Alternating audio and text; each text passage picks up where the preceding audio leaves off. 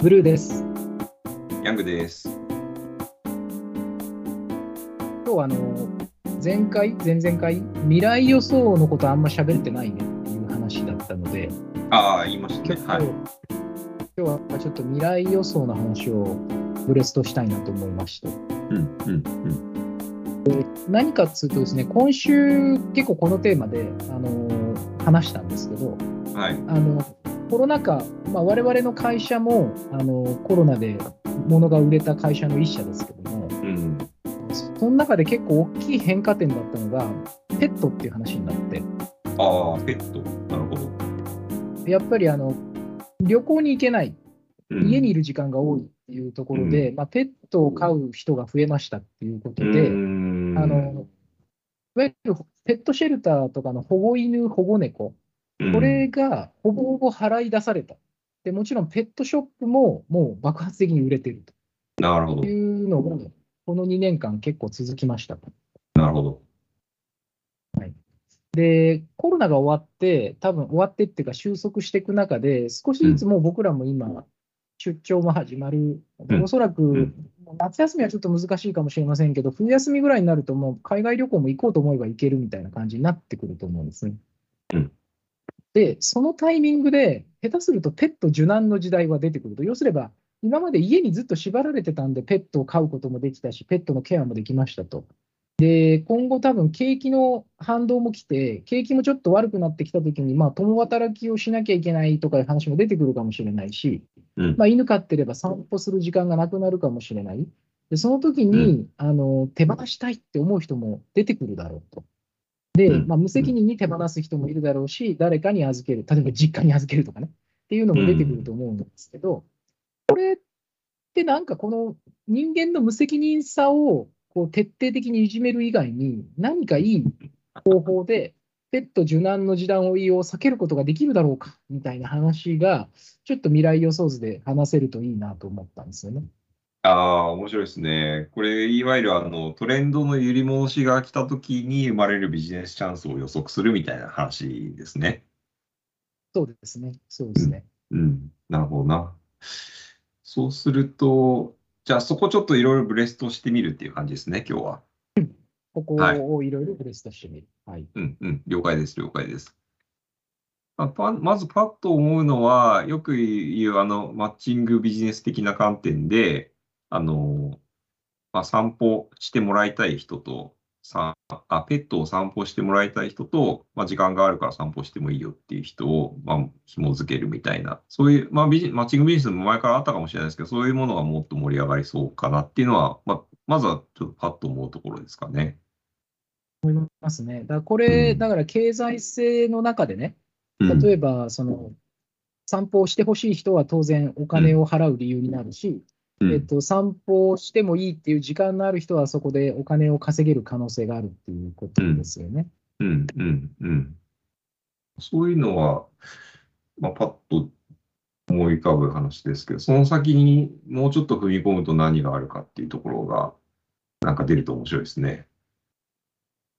例えばですけど、まあ、うん、SDG 文脈みたいな話とか、まあ、そのうん、人生100年とかいう話になってくると、例えば散歩させる側の人間が全員リタイアした後の人とかね。ああ、なるほど。差別化価値としてみると、うんま、ず他の人に比べると、もしかしたら時給は安くていいっていうかもしれうん、うない。ん、で、2つ目は、時間に自由度があるかもしれない。っうん、うん、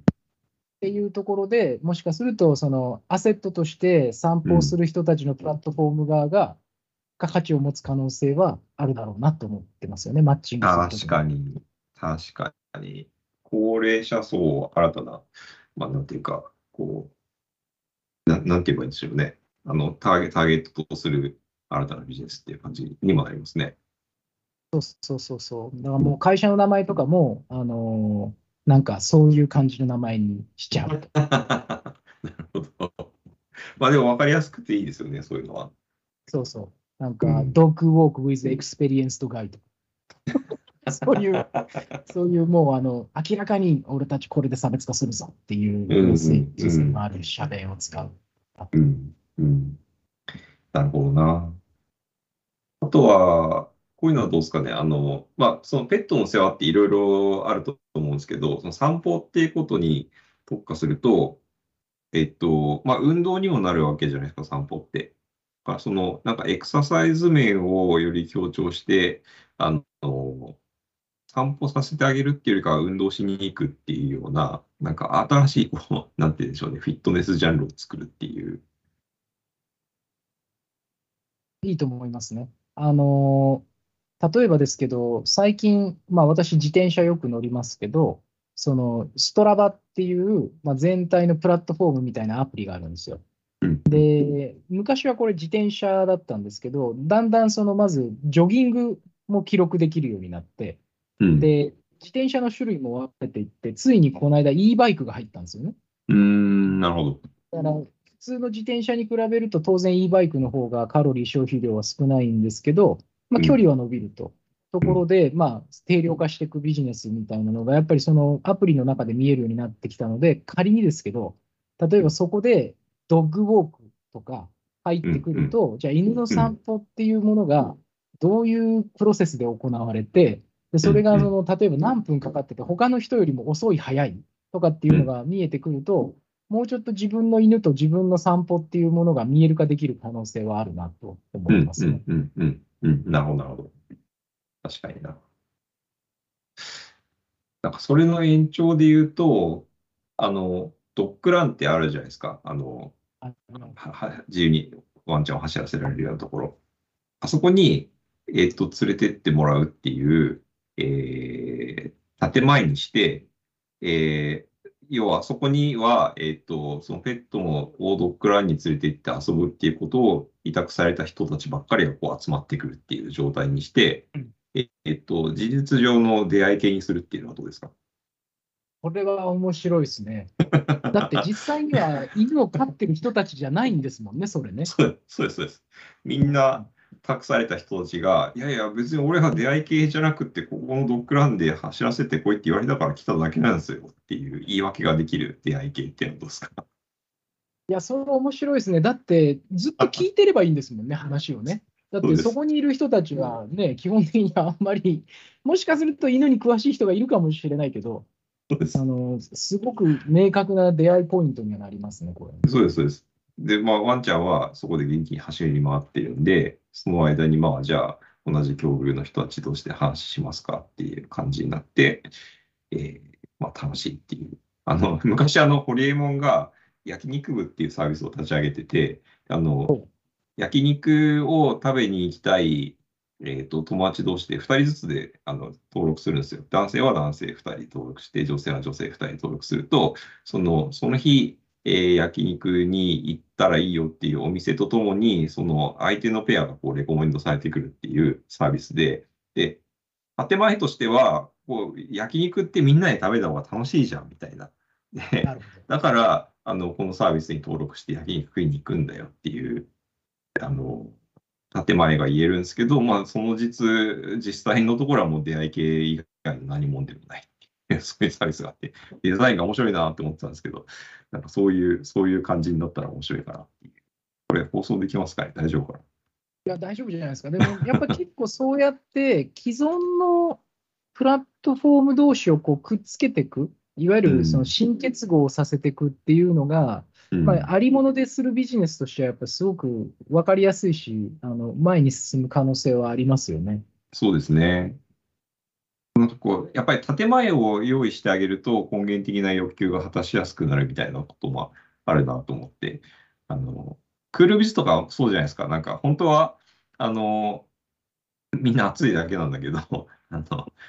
冷房の温度を1度設定温度上げると、2、3環境に対してどうどうのこうのだから、えーと、涼しい服で行きましょうって言ってもらえると、なんか会社に涼しい服で行きやすくなるみたいな あったりすると思うんで、なんか建前のデザインみたいな結構大事だなと思ったりしますね。建前のデザインっていうのはなかなか確かにいい言葉ですね。あの、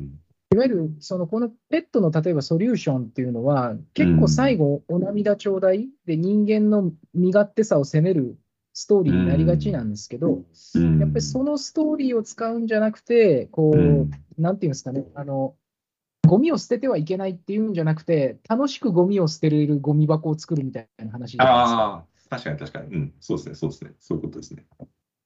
そそこら辺のサービスデザインみたいな話をしっかりきれいに作っていくと、まあ、うん気がつくと結果的に今の課題がこう片付いていくみたいなうん、設計ができると、こうわざとらしくもないよなっていう気がしますよね。うん、うん、確かに。い